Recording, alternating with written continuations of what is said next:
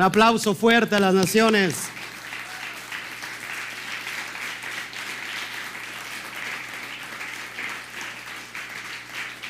Gloria a Shem. Vamos a compartir, por favor, si me ayudan en Facebook y nos pueden ayudar. Permítame tantito, por favor. Ya tengo por eso el mantelito, este Luis. Ya tengo por eso el mantelito para que no me metan la cámara hasta el... Amén. Sí, me empujan la cámara hasta aquí. Ay, nanita, ¿cómo ves hombre? Bueno, vámonos a meternos de lleno. Gloria al Eterno, le damos la bienvenida a todos los que ya nos están siguiendo. Saludos, Norma. Bueno, los que estamos aquí, Luz. Vamos a hoy a, a ver este impresionante estudio. Ya es el último capítulo de la carta a los colosenses. Quiero rápido dar un repaso. De hecho, el capítulo 4 es el seguimiento del capítulo 3 de los deberes sociales de la vida nueva. ¿Quién de los que están aquí se acuerdan qué vimos en el capítulo 3?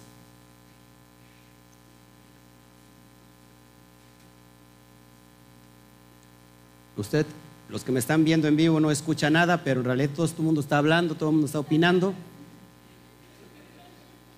Es impresionante. ¿Qué vimos? ¿Qué vimos? ¿Se acuerdan?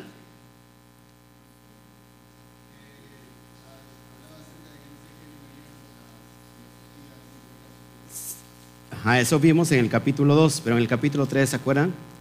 Sobre todo lo que, lo que estábamos viendo de una vida antigua y una vida nueva. ¿Qué tomamos los roles de quién o de qué? ¿Se acuerdan? De los casados, de las casadas, tanto el rol del varón como el rol de la mujer. Vimos los roles de los hijos, los roles de los padres, los roles de los, esclavos, ¿verdad? Y ahorita vamos en este capítulo, vamos a ver el rol de los amos, de los amos. Acuérdense que, en el primer siglo todavía existía que esclavos. Amén. ¿Sí? ¿Todos aquí? Entonces, eh, todos ellos sin falta eh, tenían que someterse a la jurisprudencia judía en la cuestión de, los roles que están marcados en la Torah. Amén. Vamos a abrir la, la Biblia, la Torah, y nos vamos a el capítulo 4, versículo 1. Y mira lo que dice en pantalla. Amos, haced lo que es justo y recto con vuestros siervos, sabiendo que también vosotros tenéis un amo en los cielos. O sea que la Torah es para todos. Amén. Habíamos, hemos entendido, hermanos, que en el día de Shabbat, eh, por poner un ejemplo el día de hoy, por aplicarlo en este tiempo, no, ya no hay esclavos y no hay amos, pero sí hay patrones y hay qué? Empleados. Es lo mismo para el, para el patrón, ¿qué es lo que tendría que hacer, por ejemplo, en el Shabbat?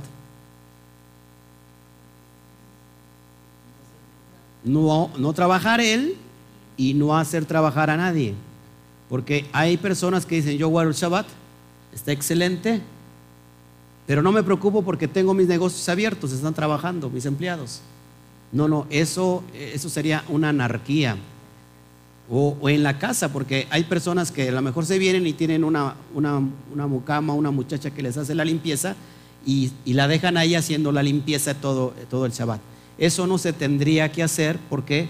Porque el Shabbat, tanto como lo dice la Torah, como lo dice la jurisprudencia judía, no se tiene que hacer trabajar a nadie. ¿Todos aquí?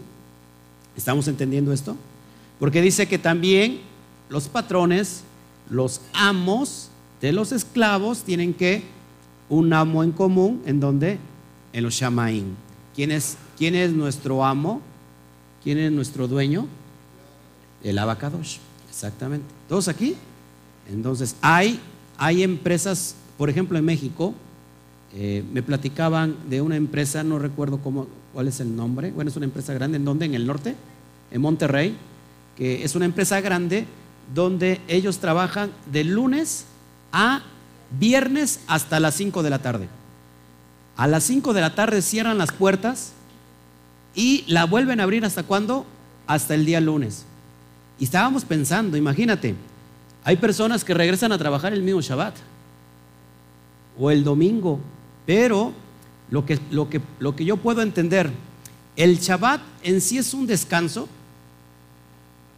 es un descanso como tal, es, un reposo, en, el reposo en qué, en qué va dirigido, en venir a instruirse todo el día. Hermanos, yo guardo el Shabbat y mi padre y el Mashiach y yo hasta el día de hoy trabajo. ¿Por qué? Porque estamos enseñando Torah en Shabbat. ¿Eso es pecado? Absolutamente no. ¿Cuándo realmente mi cuerpo toma descanso? El día de mañana. Porque en verdad, si no pongas a pensar, nunca pararía, nunca pararía de trabajar, nunca. Y, eso a la larga lo va multiplicando, va a llegar un momento que se le van a acabar las energías. Entonces, el Shabbat es para venir a guardarlo, instruirse con toda la familia y estar unido con todo, Israel y al, otro día pues puedes tomar un, descanso. Eso es creerle al Eterno. Eso es creerle al Eterno. Porque puedes decir, pierdes desde todo el, Shabbat, los que, los que tienen em, empresa.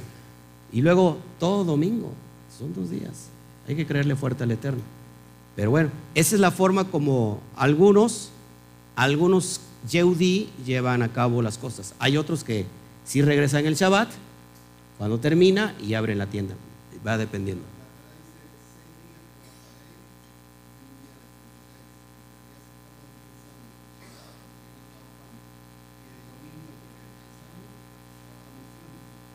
Ok. Pero el Shabbat no, es, no, no descansamos como tal. Laboral, exactamente. Exactamente. Pero entonces es, lo que, es lo que vemos. Pero si tu cuerpo, por bendición, por salud, necesita de, horas de, un, de, un, descanso. Amén. Los judíos, hay, hay excepciones. Ellos van a guardar el Shabbat, van en la mañana, regresan a la casa a comer y duermen una siesta. Ya después de que duermen esa siesta, otra vez se levantan y vuelven a la quejilá, vuelven a la comunidad. Aquí no podemos hacer eso porque muchos vienen de lejos. No sé si me explico. Pero gloria al Eterno. Otros lo guardan en la casa. Pero todo es para qué? Para instruirse. La persona que se queda en casa no se queda para hacer nada. Se queda para estar instruyéndose en la Torah. Ese es el, reposo para nosotros. Amén. Vamos a ver Efesios 6, 9. Y ahí hace también la referencia a lo que te estoy diciendo. ¿Se acuerdan que les había dicho que Pablo, eh, algunos dicen que esta carta no la escribió Pablo, pero estoy citando eh, textos del propio Rab Shaul. Efesios 6, 9 dice, y vosotros amos, haced con ellos lo mismo, dejando las amenazas, sabiendo que el Adón de ellos y, vuestro está en los Shamaín, y que para Él no hay acepción de personas. Volvemos a lo mismo, ¿para quién no hay acepción de personas? Para el Eterno, lo vemos en Éxodo 10. Amén. Entonces tenemos, sabiendo que hay, un, que hay Adonai, que hay un, amo mío, y de todos ellos que están en, los, en Shamaín, y no hay excepción de personas. Amén. Es más, ni las bestias se pueden poner a trabajar. ¿No? Impresionante. Versículo 2. Perseverad en la oración, ojo aquí, perseverad en la oración, velando en ella con acción de gracias. Saludos a Pablo, Andrea García, está desde Rosario, Baja California. Soy un bautista reformado, pero escuchando sus enseñanzas me he dado cuenta en algunos errores que me encontraba. Gracias, bendito sea el Eterno que está llegando a estas personas. Saludos, hermano desde hasta allá, Rosarito, Baja California. Ok, seguimos entonces. ¿Cómo tiene que estar la comunidad de Colosenses y cómo tendría que estar nuestra comunidad perseverando en qué? En la oración, en la tefilá, velando en ella, ¿con qué? Con acción de gracias. Todos nosotros tenemos que estar siendo dando acción de gracias siempre. Ojo, ¿Cuántos de nosotros en nuestra comunidad mexicana, cómo se pedía acción de gracias por los alimentos? ¿Al principio o al final? ¿Eh? Al final. casi la mayoría de las familias que decían, gracias a Dios. Ojo, esto es del judaísmo. El judío da acción de gracias antes de comer y da acción de gracias después de comer. ¿Se acuerdan? Por eso les digo que en, nuestra comunidad mexicana hay mucha eh, tradición judía. Eso yo no lo sabía. Cuando yo lo escuché dije, wow, hay una, hay una serie en Netflix. Este, yo no recuerdo cómo se llama. Chitel. Chitel, ¿verdad? Chitel. Véanla. Es, es, una, es una producción eh, israelita y hablan sobre todo lo que es la tradición judía ortodoxa. Y te das cuenta de muchas cosas, como dan gracias por, o sea, por todo. Eh, antes de comer elevan una oración, las oraciones que ellos tienen ya estipuladas, y después de comer hacen exactamente lo mismo. Entonces, eh, por eso Pablo no se equivoca y todos nosotros tenemos que hacer eso. No te quites la costumbre de dar eh, gracias cuando terminas también de comer. Da gracias también cuando terminas de comer. Yo doy gracias para acostarme cuando estoy en la camita. Ya di gracias al Eterno, pero ya cuando estoy acostado digo gracias por estar sintiendo estas cobijas, estas sábanas que me están cubriendo. Y, le doy toda rabá a Yahweh, nuestro Elohim. Y al levantarme hago lo mismo y en cada momento que estoy deleitando hay que hacer lo mismo. Cuando tú estás cansado y por ejemplo te da, tienes mucha sed, tu cuerpo te exige agua, ¿qué haces? Antes de eso, dile gracias por esta agua que voy a tomar. Y ya cuando estás recibiendo, Padre, gracias por el deleite. Eso es lo que tenemos que estar siempre velando con ella en acción de gracias. Acuérdate que ser agradecido te abre las puertas en todo, en todo el mundo, en todas partes. Amén. Gloria al Eterno por lo que está haciendo. Versículo 3. Orando también al mismo tiempo por nosotros. ¿Dónde estaba Pablo? ¿Dónde estaba Pablo? ¿Desde dónde escribe esta carta? ¿Eh? En un arraigo domiciliario, ¿dónde? En Roma. Y dice, orando también al mismo tiempo por nosotros, para que Adonai nos abra, nos abra puerta para la palabra. qué, será, ¿Qué será la palabra que estaba predicando Pablo? La Torah dice, a fin de dar a conocer el misterio del Mashiach. Y voy a, voy a hacer acá un hincapié porque esto, así le he puesto el mensaje de hoy, el verdadero mensaje, el Mashiach. ¿Cuál es el misterio del Mashiach? ¿Qué será el misterio del Mashiach? Para eso, vete conmigo, por favor, a el capítulo de Hechos. Vamos a estudiar un poquito ahí.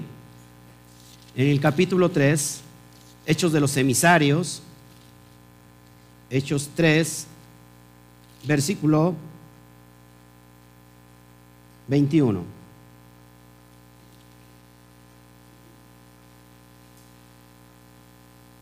Vamos a leerlo desde el 19, por favor. No lo traigo en pantalla, por favor, si me puedes seguir. Se va Shalom, Eric Amador. Se va Shalom a todos los que nos están siguiendo. Todo arrabal eterno. Cuando lo tengas me dicen amén. Dice, Así que arrepentíos y convertíos para que sean borrados vuestros pecados, para que venga en la presencia de Adonai tiempos de refrigerio. Y él envíe a Yeshua Hamashiach, que os fue antes anunciado, a quien de cierto es necesario que el cielo reciba hasta los tiempos de qué? De la restauración de todas las cosas de que habló Elohim por boca de sus santos profetas que han sido desde tiempo antiguo. Ojo aquí, hermanos. Esta profecía nos habla del regreso del Mashiach. ¿Cuándo va a regresar? Según Hechos 3:21, hasta que estén restauradas todas las cosas. ¿Cuáles serán todas esas cosas que necesitan ser restauradas? Que más adelantito hablan de restaurar el tabernáculo caído de David. Y dice que los que, hablaron quién, o profetizaron quién, los profetas, los profetas Kadoshim, que han sido desde tiempo antiguo. ¿Qué es lo que estaban profetizando los profetas desde la antigüedad? y que tiene que ser restaurado todo eso para que Él venga. ¿Qué, ¿Cuál será la idea? La unión de las dos casas. que estaba profetizando los, los profetas? Que bueno, que se tenían que arrepentir. ¿Quién? Número uno, casa del norte, de su pecado, de la idolatría, que son las diez tribus perdidas. Y también se tenía que arrepentir quién Judá, porque Judá también fue llevada al exilio. Ojo aquí, hermanos. a veces es un error creer que solamente las diez tribus están perdidas.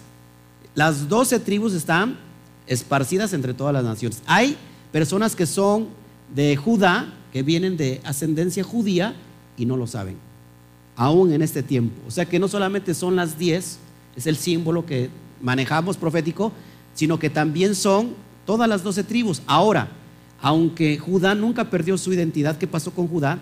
Que paulatinamente regresó. Amén. ¿Cuándo se empezó a dar la profecía de la primer casa de su regreso? Pues que, tiene que tenía que regresar Judá. Y, de, cierto dice Mashiach en Mateo 24 que cuando vean ustedes que la higuera reverdecer y dar sus primeras eh, brotes, las primeras ramas, es que el verano ya se acerca. Esa profecía ya ocurrió con la casa de del sur, casa de Judá. ¿Cuándo sucedió?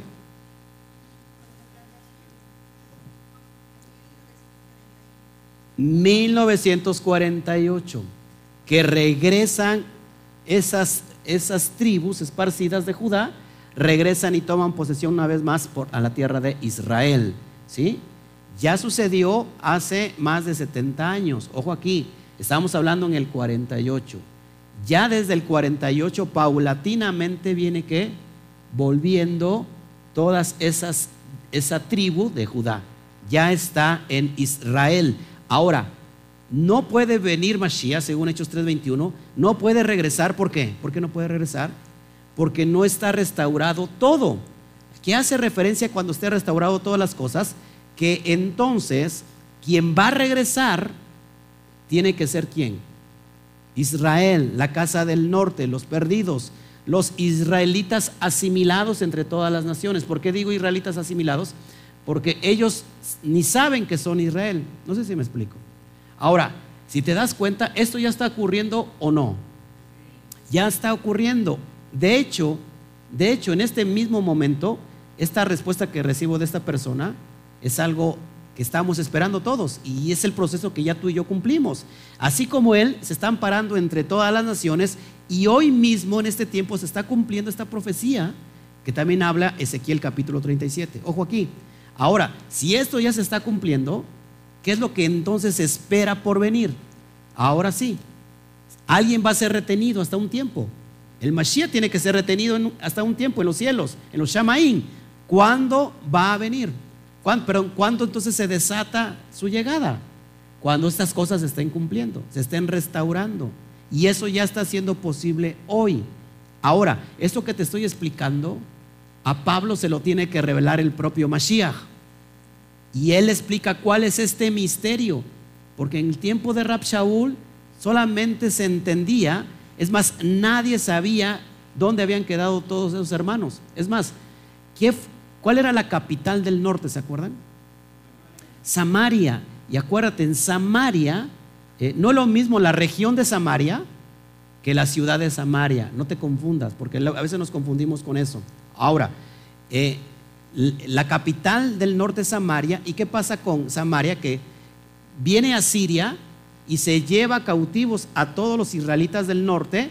Pero ¿qué pasa? Deja algunos y empiezan a qué? Asimilarse. De tal manera, ¿te acuerdas que los samaritanos, que no eran otra cosa sino que israelitas, que se habían que mezclado, para el judío era algo despectivo, no sé si se acuerdas. Ok, ahora, todos ellos, nadie sabía dónde había quedado. Era, es como un judío decía, es como si un samaritano era un hermano, pero que le dio la espalda al padre.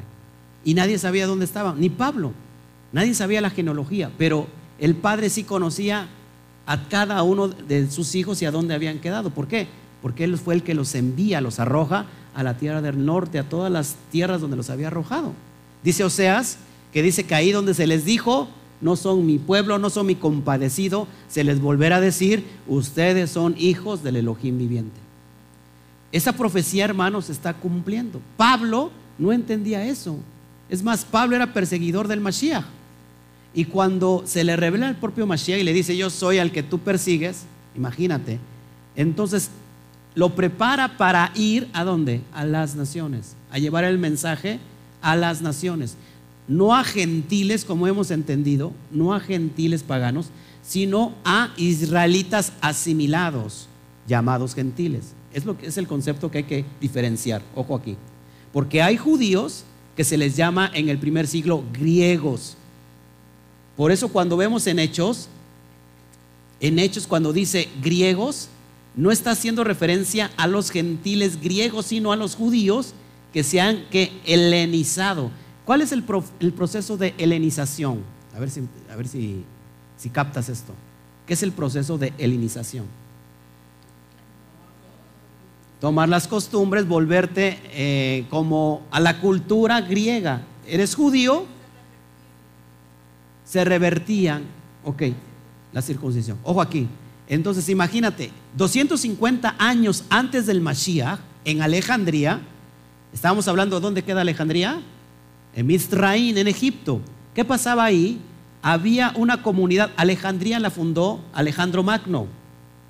En Egipto y después Roma conquista esa zona y Roma, dice, trae a judíos a, colonizar esa, esa ciudad. Ahora, esos judíos, paulatinamente con el tiempo que pasó, se convirtieron en griegos. El, teatro romano, los, eh, ¿cómo se puede decir? Después vino el teatro romano con, con Roma, el, gimnasio, los Juegos Olímpicos, Llegó un momento que estaban asimilados. Entonces, 250 años, ¿qué, hace, eh, ¿qué hacen ellos? hacen los judíos? Tienen la Torah, pero ahora el problema es que ya nadie, sabe hebreo. Es decir, los primeros judíos, el hebreo, pero sus, sus familias, ¿qué pasó? Sus generaciones se asimilaron tanto a Grecia que ya no sabían qué, hebreo. Ahora lo que conocían ellos eran el hebreo.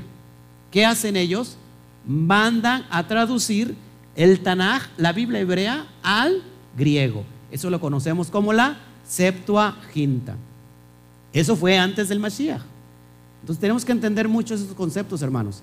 Ahora, cuando Pablo se le revela todo esto que te estoy enseñando, entonces inmediatamente va a dónde? ¿A dónde? A la dispersión. Ojo, lo que se conocía en ese tiempo como el mundo, el confín de la tierra. ¿Cuál es el confín de la tierra? Pues todo lo que se conocía en ese momento, todo lo que era el Asia Menor, todo lo que estaba en Egipto, todo eso lo que rodeaba a Israel, eso era el confín de la tierra. No había otros mundos. Al menos no se relata. Pero a, ese, a esos israelitas gentilizados es donde va Pablo. ¿Todos aquí? ¿Sí? A eso los va a buscar. ¿Y qué le revela? Este misterio. Supongamos ahorita, nosotros somos esos gentiles, esos israelitas que se gentilizaron, viene Pablo y le dicen, hey, ustedes pertenecen a la promesa de Abraham, de Yisad y de Jacob. Ustedes son la simiente biológica. Imagínate hoy que yo entrara a una iglesia cristiana y les dijera, ustedes son la simiente, la simiente biológica de Abraham. ¿Qué me dirían? Muchos me decían, pues estás, usted está loco, somos simiente pero espiritual. No sé, el hermano, este, el hermano Toño, ya usted es muy famoso, ¿por qué siempre mencionamos el hermano Toño? Es que nos da una, un buen diezmo. Eh, no, el hermano Toño, no, no sé quién, qué viene de iglesias donde había un canto que le ponían a los niños que se llamaba el, padre, Abraham, el padre Abraham. ¿No? ¿No se ponía el padre Abraham? No sé cómo iba. Tenía dos hijos y todo eso, ¿no?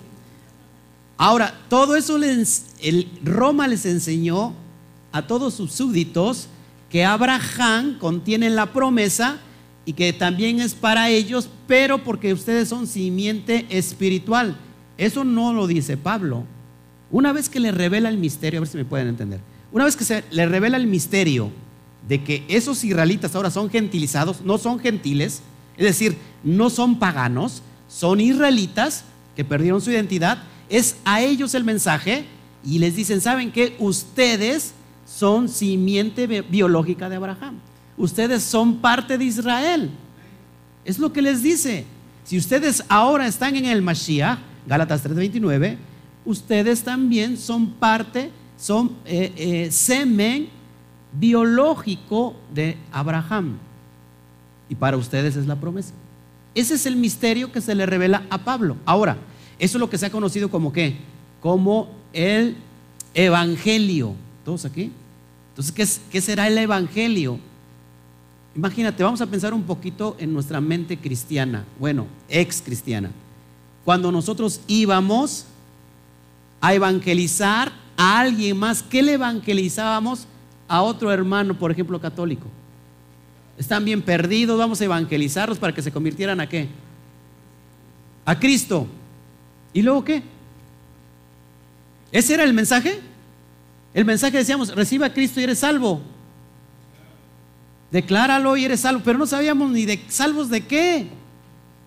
No sabíamos el verdadero mensaje. ¿Cómo queríamos convertir a alguien? Alguien va a convertir a alguien que nunca se salió de ese sistema. ¿A qué lo conviertes? A una nueva denominación. Deja a Roma y vente al protestantismo. Y resulta que el protestantismo y Roma es lo mismo. No se me enojen, por favor.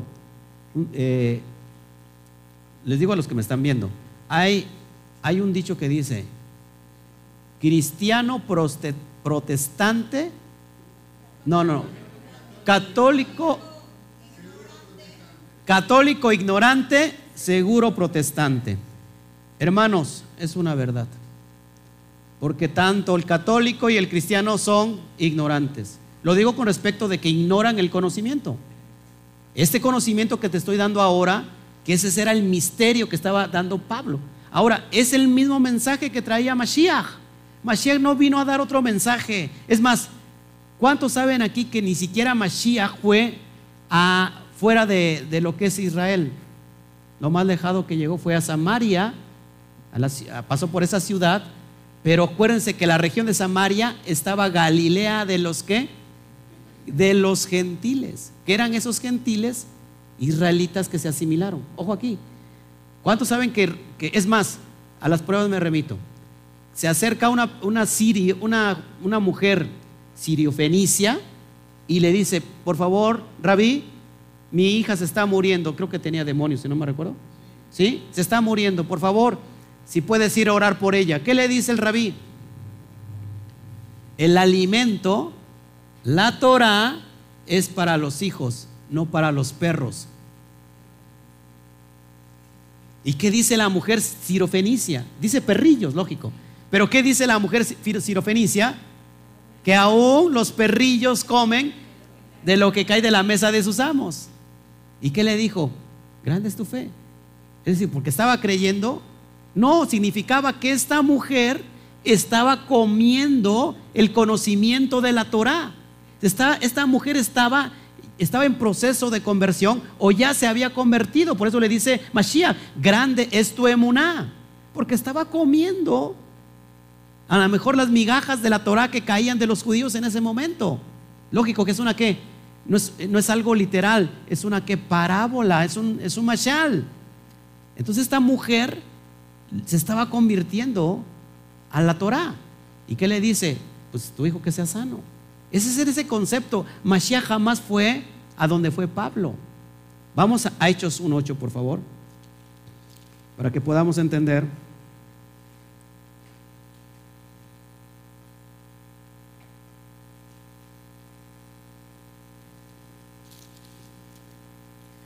Cuando lo tengas me dicen amén. Te saludamos. Basti, Rebeca, González, aleluya, Shabbat Shalom. Gloria a Shem. Cuando lo tengas me dice amén. Dice, pero recibiréis poder. Fíjate lo que dice el Mashiach. Cuando haya venido sobre vosotros, Ruach Kodesh, y me seréis testigo en Jerusalén, en Judea, es de la zona de Israel.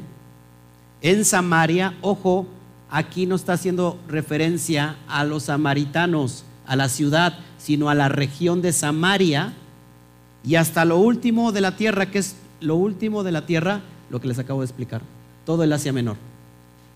Me van a ser testigos, testigos de qué? ¿Testigos de qué?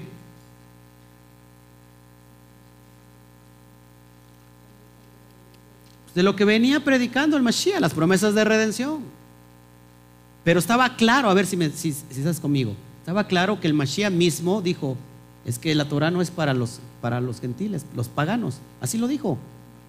Es para los hijos. ¿Y quién andaba buscando el Mashiach? Yo no he venido sino a buscar lo que se perdió. He venido a buscar a las ovejas perdidas de la casa de Israel. ¿Quiénes son esos? Israelitas gentilizados. A esos venía a buscar.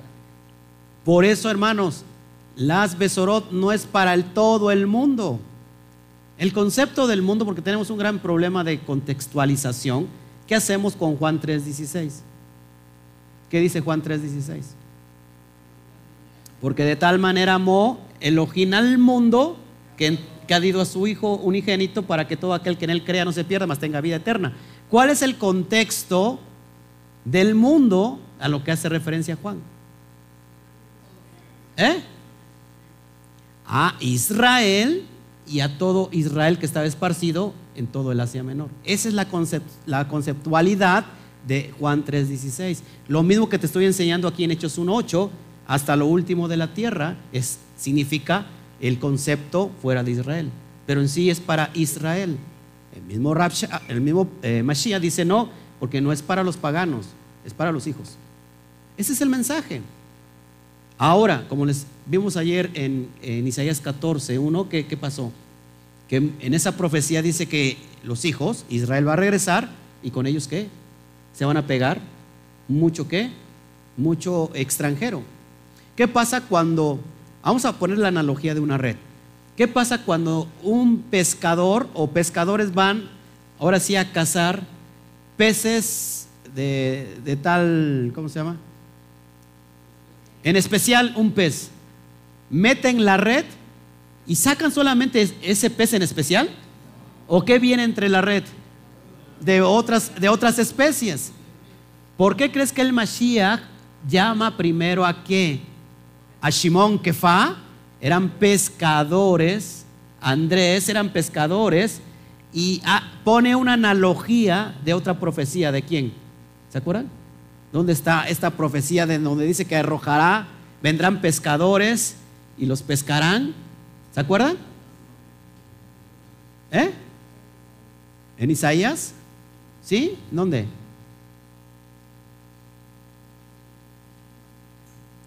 Vamos a, vamos a buscar, por favor.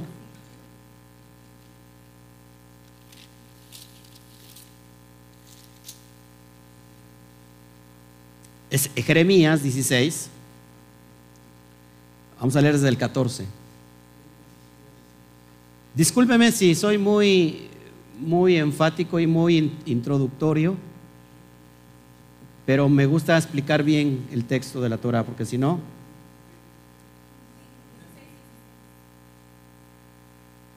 Dice, dice aquí Pablo Andrade, hermano Oscar, una persona que no tiene descendencia biológica jamás será salva, disculpe mi ignorancia.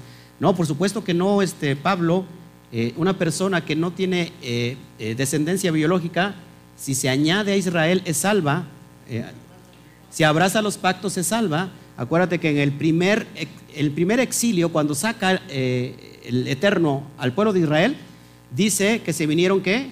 Una gran multitud de extranjeros y todos ellos abrazaron los pactos y, y, fue una misma ley, tanto para el natural como para el extranjero. ¿Qué va a pasar aquí, este, Pablo, que me estás eh, siguiendo?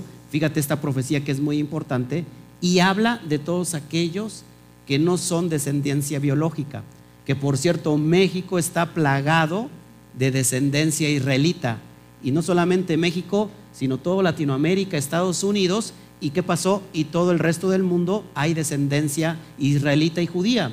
Es más, Estados Unidos, hermanos, es un punto profético. ¿Qué es Estados Unidos? reunión o conjunto de naciones. Entonces, conjunto de naciones. Ojo aquí, hermanos. La referencia que nosotros podemos tener en todo el mundo es Jerusalén, lo que está pasando en Jerusalén. Un punto clave es Estados Unidos, porque ahí es un conjunto de naciones. ¿No le parece impresionante que nosotros estamos al ladito como mexicanos? Impresionante. En eso sí ganamos el mundial a todos, hasta Argentina. Gloria Amén. No obstante, versículo 14, no obstante aquí vienen días, dice Yahweh, en que no se dirá más, vive Yahweh, que hizo subir a los Bene Israel de la tierra de Egipto. ¿Está hablando del qué? Del primer éxodo, ¿sí? Sino vive Yahweh, que hizo subir a los hijos de Israel de la tierra del norte y de todas las tierras a donde los había arrojado. Ojo, la tierra del norte. ¿Qué será la tierra del norte? La tierra del norte. Todo, no, no, no. Donde los había arrojado, dice, a la tierra del norte, está haciendo referencia a lo que se le conoce en Medio Oriente, el norte es todo lo que conocemos hoy, Estados Unidos, todas esas tierras que están esparcidas. Ojo aquí. Y de todas las tierras a donde los había arrojado, de todas las tierras. Y les volveré a su tierra, la cual di a sus padres. Ese es el segundo, eh, ¿cómo se llama? Éxodo que va a ser de entre todas las naciones. Ahora, lo que explicaba el concepto de que cuando tiras una red, vas a buscar un pez en especial, ¿qué va a pasar? Que no solamente se viene ese pez en especial, sino que te traes de corbata, como decimos en México, te traes de corbata a otros, a a otros peces, otras especies. Fíjate, dice, porque dice el... Ay, 16. He aquí que yo envío muchos pescadores, dice Yahweh, y los pescarán. ¿Por qué crees que el Mashiach lo que traía cuando inicia su ministerio, a quién llama? A pescadores. Haciendo referencia a esta profecía. Entonces, hermanos, cuando el Eterno tira la red entre las naciones, vamos a poner geográficamente México para contestar la palabra, la pregunta de Pablo. Tira la red en México. Pesca a los Bene Israel, a los suyos. ¿Y qué va a pasar? Que en esa red se van a, venir personas que biológicamente no son descendencia, no traen sangre de Abraham, pero aún para ellos también es que la salvación. ¿Por qué qué? Porque van a abrazar los pactos. Eso lo vimos en el libro de Éxodo. Sale el pueblo, Éxodo 12, Éxodo 19, sale el pueblo y con ellos qué? Muchas gentes de otras naciones. ¿Se acuerdan que estoy parafraseando? Llegó un momento que dijo eh, Moshe, ¿qué hacemos, eh, Padre, con todos estos gentiles que se vinieron con nosotros? Con todos estos que, eh, egipcios que se vinieron con nosotros.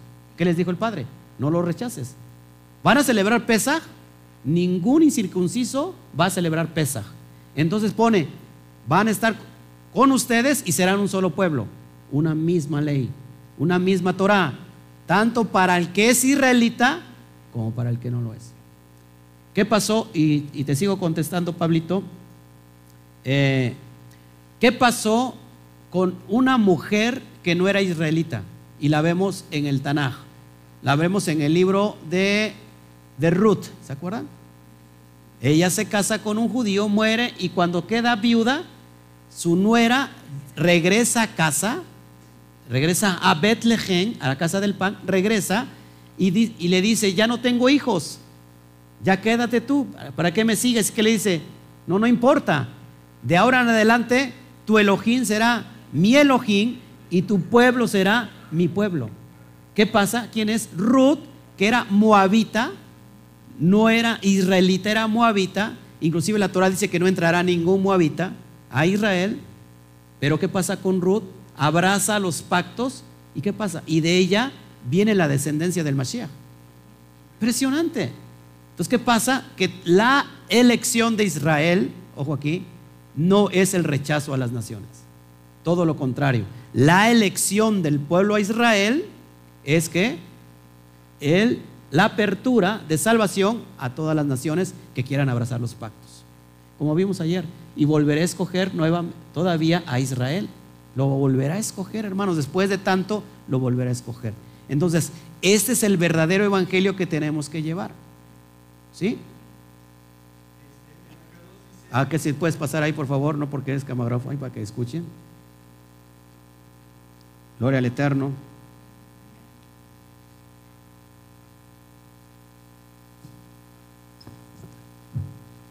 Sí, eh, para, para completar lo del versículo 16, en la Biblia K2 dice, después mandaré a buscar muchos cazadores y ellos los cazarán de todo monte y colina y de cuevas en las rocas.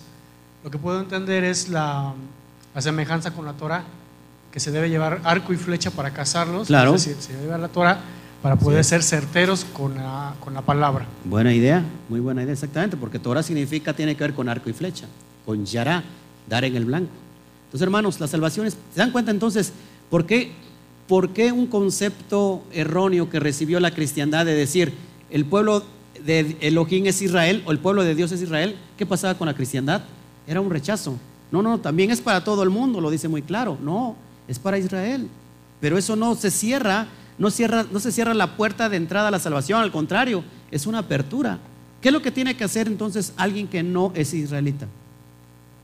¿Se podrá naturalizar a israelita? Claro que sí. ¿Cómo? Abrazando los pactos. Dos pasos para el proceso, ¿se acuerdan? ¿Cuáles son esos dos pasos?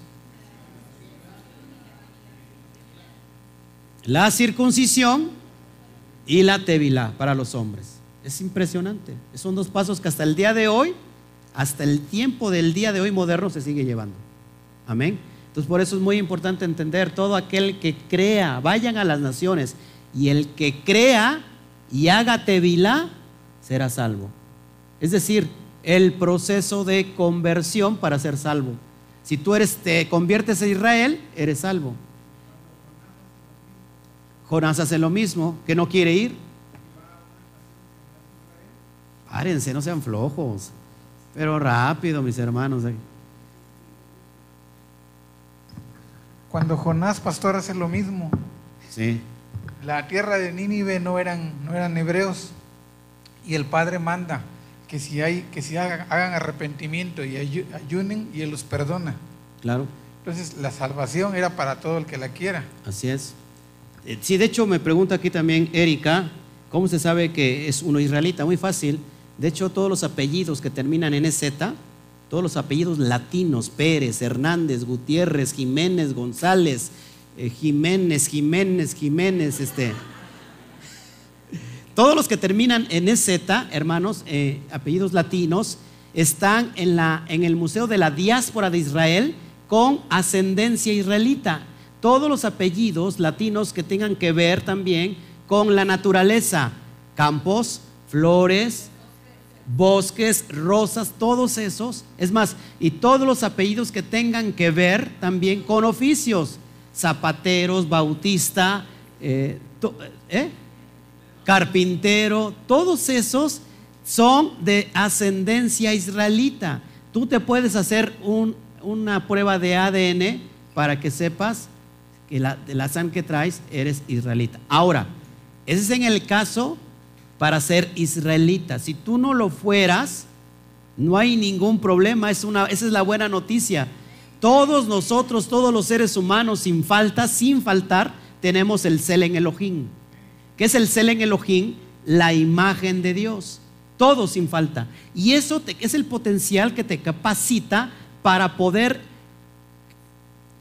elegir convertirte a Yahweh abrazando los pactos. Es, es impresionante. Entonces, ¿eh? el libre albedrío, obedeciendo sus ordenanzas. Es lo que estábamos haciendo. Por ejemplo, a mí me cayó como una bomba cuando yo, sab- yo mi apellido me dirigía que yo era israelita. Pero ¿qué pasa? Igual, si yo no fuera israelita, yo hoy estoy siendo israelita. ¿Por qué? ¿Y cómo? Porque estoy guardando los pactos, estoy abrazando los pactos. E hice el proceso de conversión. Circuncisión y tevila. ¿La mujer tiene que hacer circuncisión? Sí, su corazón. Y el hombre dice, no más que es el del corazón. No, la Torah dice, no entrará incircunciso, dice en Ezequiel 48, incircunciso ni de carne ni de corazón al templo, a Jerusalén. Ni hijo de, ni hijo de gentil podrán entrar que esté incircunciso de corazón y de carne. Después vamos a dar este tema Ya lo tengo en Gálatas 5, lo voy, a, lo voy a hablar en Shabbat Night para que podamos dar el concepto de circuncisión. Ojo, yo aquí no le exijo a nadie la circuncisión, o sea, lo que, la circuncisión, lógico, es obligatoria para Israel. Entendemos que es un proceso, no, no, quizás no de, de, de fe, de que, de que lo estén pensando mucho, sino también es un proceso económico, de economía, ¿no? Eh, y hay mucha gente que, por ejemplo, hay, hay varones que se fueron de aquí porque decían que yo a fuerza quería, los quería ver circuncisos, no hermanos. De nada sirve tu circuncisión si tu corazón está incircunciso. Nomás serías, te quitaron un pedazo de, carne, de pellejo. Tu corazón necesita ser circuncidado primero. Entonces el que crea, por eso dice Yeshua, el que crea, es decir, el que crea a qué? A los pactos, a la Torah. Cuando tú crees, es el momento que, ¿qué pasó? ¿Qué pasa en ti? Circuncidas tu corazón. Mi ley, ese es el nuevo pacto, Jeremías 31, 31, será dada en la mente y escrita en el corazón. Eso es cuando tú ya crees que eres israelita, ¿qué haces inmediatamente? Vas a la circuncisión. Exactamente. Porque el propio amor hacia el eterno, llevando a cabo el primer mandamiento de la Torah, que es la Java, el amor, Deuteronomio 6.4, 6.5, amarás a Yahweh tu Elohim, con toda tu, tu mente, con todo tu corazón, con toda tu alma y con todas tus fuerzas. Es lo que te lleva. Un corazón circuncidado. Por eso dice que el Padre que Él no rechaza un corazón contrito, contrito y humillado. ¿Qué será tener un corazón contrito y humillado? ¿Qué creen que sea eso? Aquel que ha hecho Teshuvah, aquel que ha hecho un verdadero arrepentimiento, Efraín, que viene a la casa del, del Padre, es decir, ya viene completamente eh, convencido que él, él quebrantó el, mandamiento de su Padre. Ha hecho una completa qué? ¿Una completa qué? Teshuvah, un arrepentimiento. La mayor noticia de alguien ser israelita, o sea, imagínate, alguien que dice, ¿sabes que tú eres israelita? Abrazando los pactos. ¿Tú crees que pensaría mucho en hacerse la circuncisión? ¿Lo haría? De eso depende la salvación y, y por supuesto, baja las aguas haciendo, haciendo la, la tevila. Sí, adelante, hermano Toño. Eh, es necesaria la obediencia, pero sobre todo el amor. Dice Yeshua, todo el que a mí viene, yo no lo echo fuera. Así es. O sea que cualquiera puede venir. Cualquiera. El que quiera El que puede quiera. venir. El que quiera. Abrazar los pactos. Ahora, Eh, en el concepto el que quiera, también déjeme decirte, hermano, hermano Toño, que dice el propio, el propio Juan, dice que también el, si el Padre no lo llamare, no podría venir. Eso es impresionante. O sea que el Padre es el que, el que pone el llamado. Eso es impresionante, hermanos. Y acá me dice qué significa Tevila. Pues Tevila significa eh, lo que se ha conocido como bautizo. Amén. Impresionante. Sí, la elección de Israel no es la exclusión de los demás pueblos, amén, sino el medio que Dios usa para llevar a luz a todos los demás. Así es, estoy en lo correcto, así es. Amén. Esto es lo que estamos enseñando el día de hoy. Este es el mensaje. Por eso puse este, este, este video, este estudio, Mashiach, el verdadero mensaje. Es lo que necesitamos.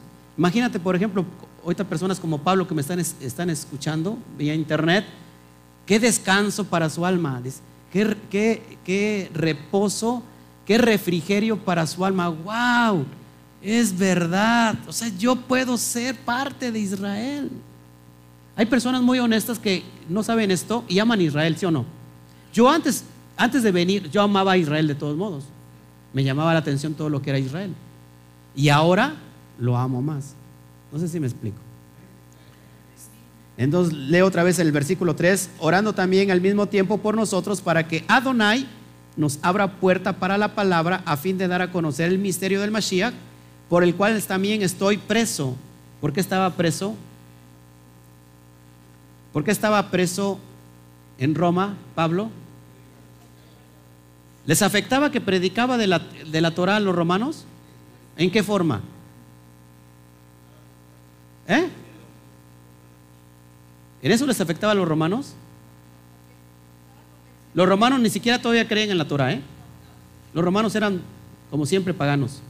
¿Qué lo, ¿Por qué, lo, por qué lo encerraron? A ver. Porque era discípulo del Mashiach. Ojo, ojo, por favor, entiendan bien el contexto. Lo encierran porque lo que estaba predicando Pablo era el regreso del Mashiach, pero ahora como rey. Y todo lo que atente en contra del imperio romano es algo que se tiene que... ¿Por qué? Porque, es como una revuelta. ¿Qué hicieron cuando escucharon que Mashiach era, era estipulado como... ¿Qué significa Mashiach, el término Mashiach? Para empezar, ungido. ¿Ungido para qué? Para ser rey.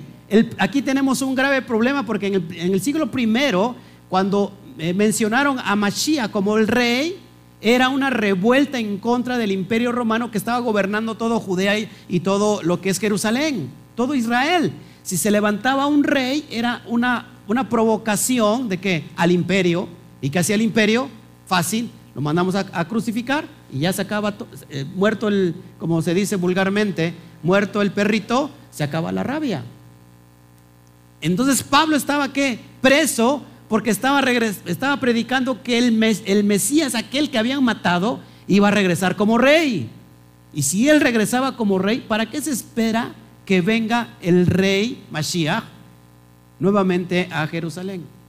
¿Para qué? Para gobernar sobre todas las naciones. Es un imperio, es, perdón, es una revuelta, es como dar un golpe de estado al imperio romano. Por eso fue encarcelado. Imagínate. Wow, lo que nos espera. Versículo 4. Para que lo manifieste como debo de hablar.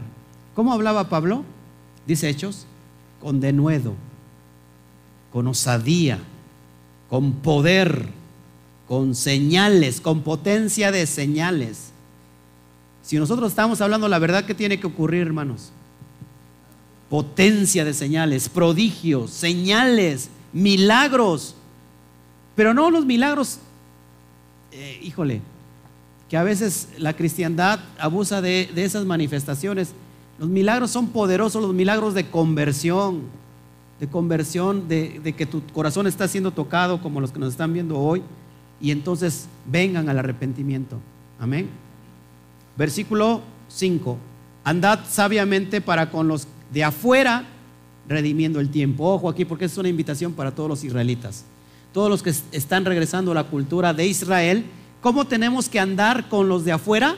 Dice Pablo, sabiamente redimiendo el tiempo. ¿Cómo tenemos que andar? Efesios 5, 15 al 16, todo ese capítulo habla de andar como hijos de luz. Dice así, Efesios 5, 15 al 16, mirad pues con diligencia cómo andéis, no como necios, sino que como sabios, aprovechando bien el tiempo porque los días son malos. Hablando en el contexto de que estaban recibiendo qué persecución en el primer siglo todos los judíos que se estaban convirtiendo y estaban eh, volviendo a la fe hebrea. Amén. ¿Cómo tenemos que andar? Con diligencia. Si tú andas con todo lo contrario, no andas como un hijo de luz. ¿Qué será ser un hijo de luz? ¿En realidad somos un hijo de la luz? ¿O qué se está refiriendo? Llevando el mensaje de la Torah, ese es andar como luz. Pero imagínate cómo ves a una persona que está enseñando la Torah y allá afuera se, comparta, se comporta como un hijo del diablo. Mentiroso, chismoso, peleonero, pendenciero, borracho, flaco, ojeroso, cansado, sin ilusiones. ¿Cómo se verá esa, esa persona? ¿Cómo se verá? ¿Será, estará, ¿En verdad estará en la luz? No, lo que está viviendo solamente son qué? Apariencias. Cuídense de cómo andan allá afuera. Porque cuando alguien los escuche decir, te vengo a presentar el mensaje de salvación, convirtiéndote, tienes que convertirte a Israel. Y va a decir, ¿tú eres israelita? Pues yo creo que yo soy más israelita que tú sin serlo. No sé si me explico, hermano. Hay que fijarnos cómo hablamos. Dice que las malas conversaciones corrompen las buenas costumbres. O sea, fíjate con quién hablas, fíjate con quién andas y qué hablas. Amén. Fíjate a quién le, puedes tú confiar cosas íntimas. Por eso, hermanos, aquí se los digo muy claro. Usted tiene que hablar y consultar a su pastor para cosas privadas y cosas que le están pasando. Mucha gente no viene porque le da pena. Y dice, no, es que el pastor es, es, es muy enojón, hermano, no es cierto, yo no soy muy enojón. No, digo, no me ha visto, ¿no? Pero quizás poquito. Pero las varonas, las mujeres, las ajayot, si usted no tiene confianza, lógico, con el pastor que es, con el roe, que es hombre, vaya por favor entonces con, con mi esposa, ella la va a escuchar. Hay muchas hermanas que han ido. La esposa viene, ella me lo comenta a mí, ¿no? Pero si, si usted no le da confianza al ROE, el que le está enseñando Torah, pues ya imagínate, pues ya estamos mal desde ese momento. Y no es que no tengan confianza, es que usted le, saca. Sí, porque mucha gente viene y quiere escuchar lo que quiere oír. Y yo no voy, a hablar lo que usted quiera oír, yo voy a hablar conforme a lo que está escrito en la Torah. Y a veces, a veces no nos conviene. No, no, no, es que me va a decir. Yo he tenido casos de hermanas que dicen, ¿para qué voy con el pastor si ya sé lo que me va a decir? Y ya sé que me va a decir eso y no lo voy a obedecer, pues ¿para qué voy? No, cuiden, cuiden cómo andamos allá afuera, cómo nos vestimos, todo eso. Versículo 6, sea vuestra palabra siempre con qué? Con gracia, sazonada con sal. ¿Qué es lo que hace la sal, hermanos?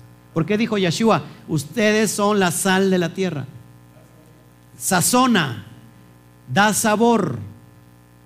¿Qué más? Este, purifica, limpia, evita corrupción. O sea, ¿cómo se llama? Alarga eh, para que las cosas no se puedan. ¿Qué, ¿Qué, había antes en el, primer siglo? ¿Había refrigeradores? ¿Con qué se contenían los alimentos? Con la sal. Entonces, Sí, que, la sazonada con sal para que sepáis cómo debe responder a cada uno. Es una mentira cuando dice está salado. ¿Qué pasa en México? Tenemos muchas tradiciones erróneas. Estamos comiendo y se te cae la sal, le pasas la sal y ¿qué haces? Me pasas la sal, pero no, no extira la mano, sino que te la tienes que pasar. Y si se te cae la sal, uh, es un grave problema. La sal es una bendición. ¿Sabías que en el Antiguo Testamento, en la Tanaj, hay pactos de sal? Les podemos hablar de eso, de los pactos de sal. Entonces la sal es una bendición. Que seas tú como sal, que des sazón a la vida. Amén. Que nuestras palabras sean sazonadas con sabiduría. El sabio no es el que habla mucho. El sabio no es el que habla mucho. El sabio es el que escucha, el que sabe escuchar. El que puede re, re, re, refrenar su lengua para antes de hablar. ¿Cuántas veces nos enojamos y sabemos lo que decimos cuando nos enojamos? Es más, perdemos el control, perdemos las palabras, perdemos los textos de la Biblia y dices tantas barbaridades que después te arrepientes de lo que, lo que dijiste. O ¿cómo dije yo eso? y tienes que ir a pedir disculpas y perdón. ¿Sabes qué? Yo no, yo, yo lo dije, pero no, no lo pensaba. Entonces, el sabio tiene que saber escuchar. Un judío, un rabino, hermanos, ojo, cuando tú le haces una pregunta, ¿con qué te responde? Con otra pregunta. Eso es ser sabio. Versículo 7. Todo lo que a mí se refiere os lo hará saber Tíquico, amado hermano y fiel ministro y consiervo en el Adón. ¿Quién es Tíquico? Lo menciona en Hechos 24. Dice, y le acompañaban hasta Asia, Sopater de Berea, Aristaco, Aristarco y, segundo de Tesalónica, y Goyo de Derbe y Timoteos, y de Asia, Tíquico, es que no, no logro ver ahí, Tíquico y Trofimo. Trofimo. Imagina, voy con el, con el hermano Trófimo. O la hermana Trófima. Tíquico. ¿Quién era, quién era ese Tíquico? Vamos a ver, sigamos adelante. Versículo 8, eh, perdón, el mismo 7, segunda de Timoteo 4:12 también lo menciona. Eh, Tíquico lo envié a Éfeso. Tíquico fue enviado a Éfeso. Estamos viviendo en Éfeso un gran disturbio en Éfeso, ¿eh? un gran debate con los poderes, eh, potestades que, de todos esos dioses que estaban sobre Éfeso. Versículo 8, el cual he enviado a vosotros para esto mismo, para que conozca lo que a vosotros se refiere y conforte vuestros corazones. ¿Quién era Tíquico? Un griego convertido a quién. Ahí está, Ahí está, por ejemplo, una respuesta. Alguien que a lo mejor no es israelita y se convierte quién? A los pactos de Israel. Y ahora lleva qué? El mensaje. Efesios 6, 21, 22 lo menciona, dice, para que también vosotros sepáis mis asuntos y lo que hago, todo, todo os lo hará saber Tíquico, hermano amado y fiel ministro en el Adón. ¿Cómo era Tíquico? Un hermano amado, una, una, un amado y era un fiel ministro en el Adón. También estaba ministrando la Torah. ¿Eh? En Asia Menor nació Tíquico. Fíjense, impresionante. Versículo 22, el cual envía a vosotros para esto mismo, para que sepáis lo tocante a nosotros y que consuele vuestros corazones. Ese era Tíquico. Versículo 9, y con Onésimo, ¿te das cuenta que son puros nombres griegos? dan cuenta? Onésimo, amado y fiel hermano, que es uno de vosotros, todo lo que acá pasa os lo harán saber. En Filemón 1.10 menciona a Onésimo. Te ruego por mi hijo Onésimo, a quien engendré en mis prisiones. O sea que él estando en Roma, Pablo, engendra a quién? A Onésimo como un hijo. Hermanos, está fuera de contexto lógico que se ha dado, se ha descontextualizado mucho el, padre espiritual y el hijo espiritual. ¿Qué es un padre espiritual del día de hoy? Lo vemos en, las, en, las, en el cristianismo. Un, apóstol que saca mucho dinero y que lo ven como un padre, no lo ven como un padre, lo ven como un Dios. Aquí nada tiene que ver con el Chalías Pablo, lo engendra como hijo. ¿Cuándo lo engendra como hijo? Es decir, lo tuvo Pablo y ¿cuándo lo engendra?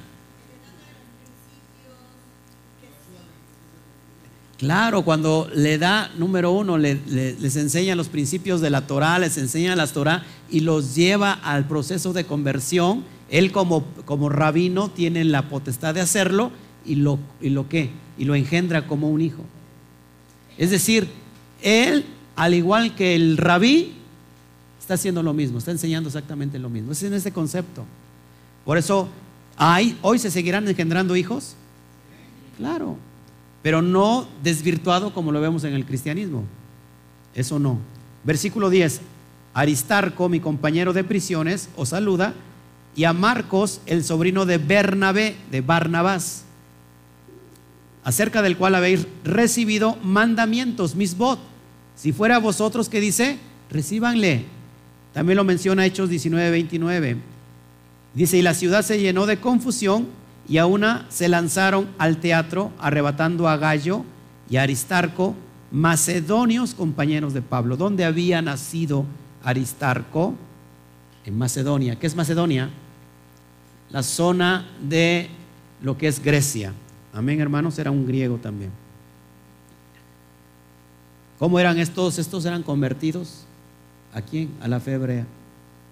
¿Puede un mexicano convertirse a la fe hebrea? ¿Puede un chileno convertirse a la fe hebrea? ¿Puede un argentino convertirse a la fe hebrea? ¿Puede cualquier, de cualquier persona de cualquier nación convertirse a la, hebrea? ¿Puede una persona boca, boca rivirense convertirse a Boca del Río? ¿Convertirse a la fe hebrea? Amén. Primeramente, Yahweh, cuando esté tirando, eh, dando las cartas a, Colombia, a Estados Unidos, a Argentina, pueda mencionar algunos de ustedes los que están aquí. Versículo 11. Y Jesús, ojo aquí, es muy importante esto, es, es lo que me llama mucho la atención. Y Jesús, aquí no está haciendo referencia al Mesías, ¿eh? Y Jesús, llamado Sadik, llamado justo, que son los únicos de la circuncisión que me ayudan en el reino de Elohim. Aquí está un judío llamado Yeshua. Ojo aquí. Por eso, hermanos, si a él se le da un nombre que es sobre todo nombre, no tiene nada que ver con un nombre de pila, sino que el nombre que es sobre todo nombre es, ¿quién es el nombre sobre todo nombre? Yud, Hei, Bat, Hei, Yahweh. Ahora, ¿te das cuenta que sí había llamado, había otro llamado Yeshua? Y acá no está haciendo referencia al, Mesías, dice, y, y Yeshua o Jesús llamado justo, en griego es Jesús en griego, llamado Sadik, es decir, ¿por qué? ¿Qué es, qué es un Sadik? Sí, lógico, ya sé que es un justo, lo estamos viendo. Pero ¿qué, ¿cuál es el concepto de ser un Sadik? Uno que está guardando la Torah. Si tú no guardas la Torah, no eres un Sadik. Hace referencia que era un judío llamado Yeshua. Dice que son los únicos de la circuncisión, del grupo de la circuncisión, que me ayudan en el reino de Elohim y han sido para mí un consuelo. Ojo aquí, que esto es impresionante. ¿Se dan cuenta que sí? O sea, nos peleamos por el nombre, que se llama así, que se llama asado, unos lo llaman Yeshua, otros lo llaman Yeshua, otros Yehoshua. En realidad, el que importa es el nombre, sobre todo nombre. Yud Kei Bat que está sobre ellos. Entonces me explico, ¿qué significa Yeshua? Salvación. Salvación. Ahora, este, este, este judío, ¿es la salvación? No. Estaba el propósito en él, pero ese no es el Mesías. Impresionante. Versículo 12, ya voy a terminar.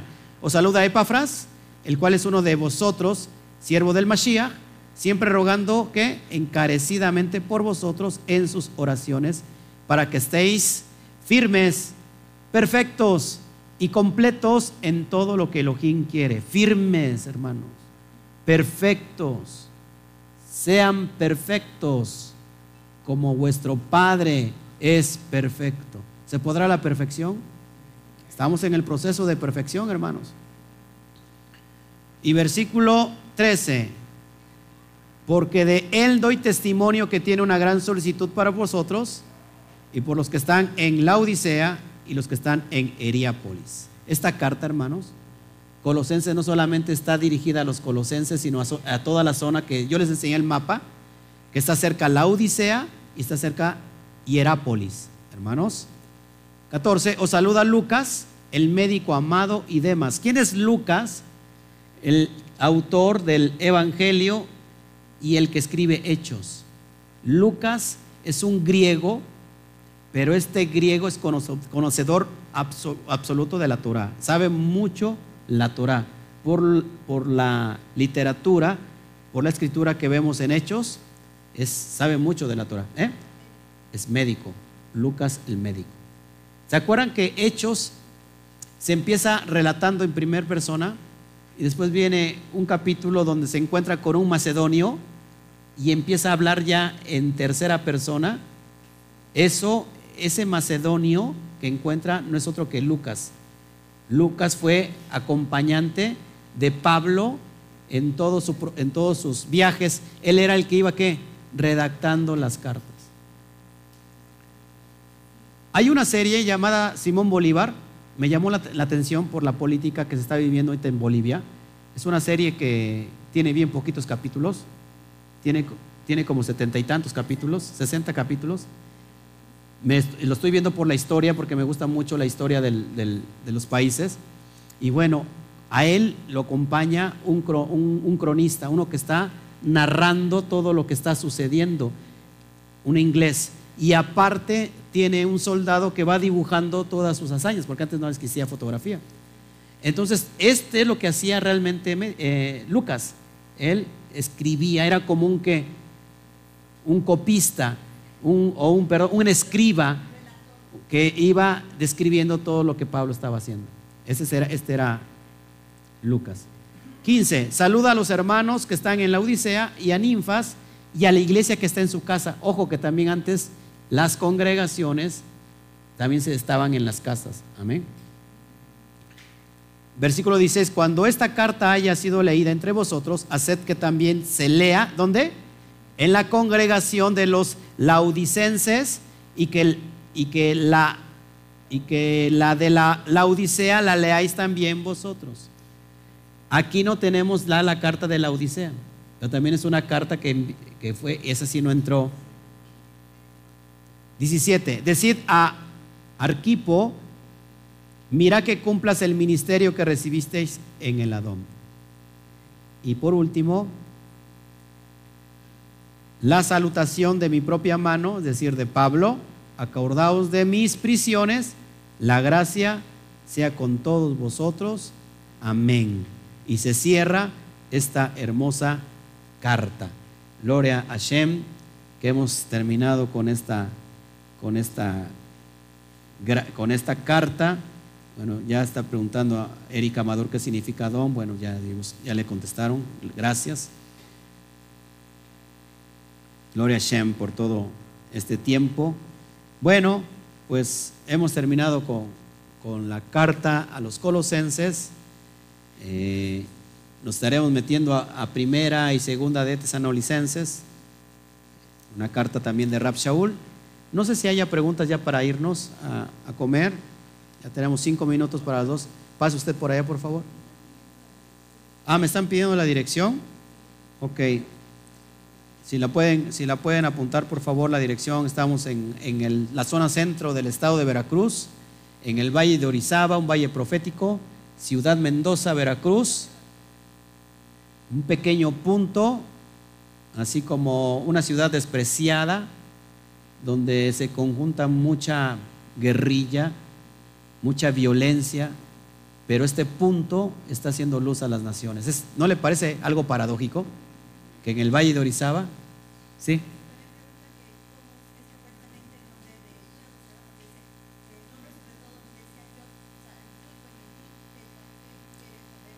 Ah, que ¿cómo es el nombre? Pues se le ponen ahí Yud Kei Bat Kei, se, se pronuncia Yahweh. Ese es su nombre.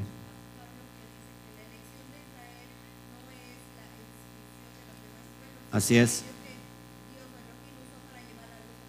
Así es. Así es. Y perdónenme también ustedes a mí, los que nos ven, porque normalmente usamos ya los términos eh, hebreos y me olvido un poquito que también este mensaje está llevando a personas que son nuevecitas. Entonces, hay gente que se molesta cuando menciono un nombre no restaurado, pero a veces lo tengo que hacer por instrucción y que la otra persona pueda entender a lo que me estoy haciendo referencia. Amén. Bueno, ¿no hay preguntas? La dirección la van a poner ahí, la digo, a Avenida Hermenegildo Galeana, número 1114 entre Primero de Mayo y Salvador Gonzalo, Gonzalo García. Eh, la colonia es Colonia Obrera, esquina con Jerusalén, contra esquina Judea. Este, la ciudad, Ciudad Mendoza, Veracruz. Nuestros servicios, estamos todo el Shabbat, desde las 11 de la mañana hasta el ocaso, es decir, cuando termina el día, todo el día estamos acá, acá comemos, acá nos gozamos entre todos los hermanos. Los miércoles estamos a qué horas? A las 7 de la noche y posteriormente vamos a abrir las puertas a todos los que nos quieran visitar en la programación en vivo, en el programa que tenemos en Shabbat Night Live, los viernes a las 8 de la noche también en este lugar, donde, donde estamos ahí dando la instrucción a todas las naciones. Ya le contestó Ángel Vega, ya le puso el nombre Yud Kei Bat Gracias. Recuerden que el, que el, hebreo se escribe de, de derecha a izquierda. Y, lo que, y lo que ven ahí como Yahweh es de izquierda a derecha. Ok. Bueno, pues no nos despedimos. Nos vamos del, del, aire nos vamos a comer y espero regresando este, darles una enseñanza que di el miércoles muy hermosa y que no la terminé, por cierto. ¿Se acuerdan la cifra? ¿Se acuerdan la cifra? 543 y vamos a ver qué tiene que ver la cifra con todo lo que acabo de hablar hoy. Y si me diera, si me diera tiempo y si no, vamos a, a poner el programa también que grabamos ayer en vivo, lo vamos a poner también aquí en vivo en YouTube para que nos pueda seguir. Amén. Pues que el Eterno me los bendiga eh, a todas las naciones, a todos los que nos van a ver, como les decimos, después en este, perdón, en este día hermoso, soleado, a la cuenta de tres, uno, dos, tres, Shabbat Shalom. No se pierda.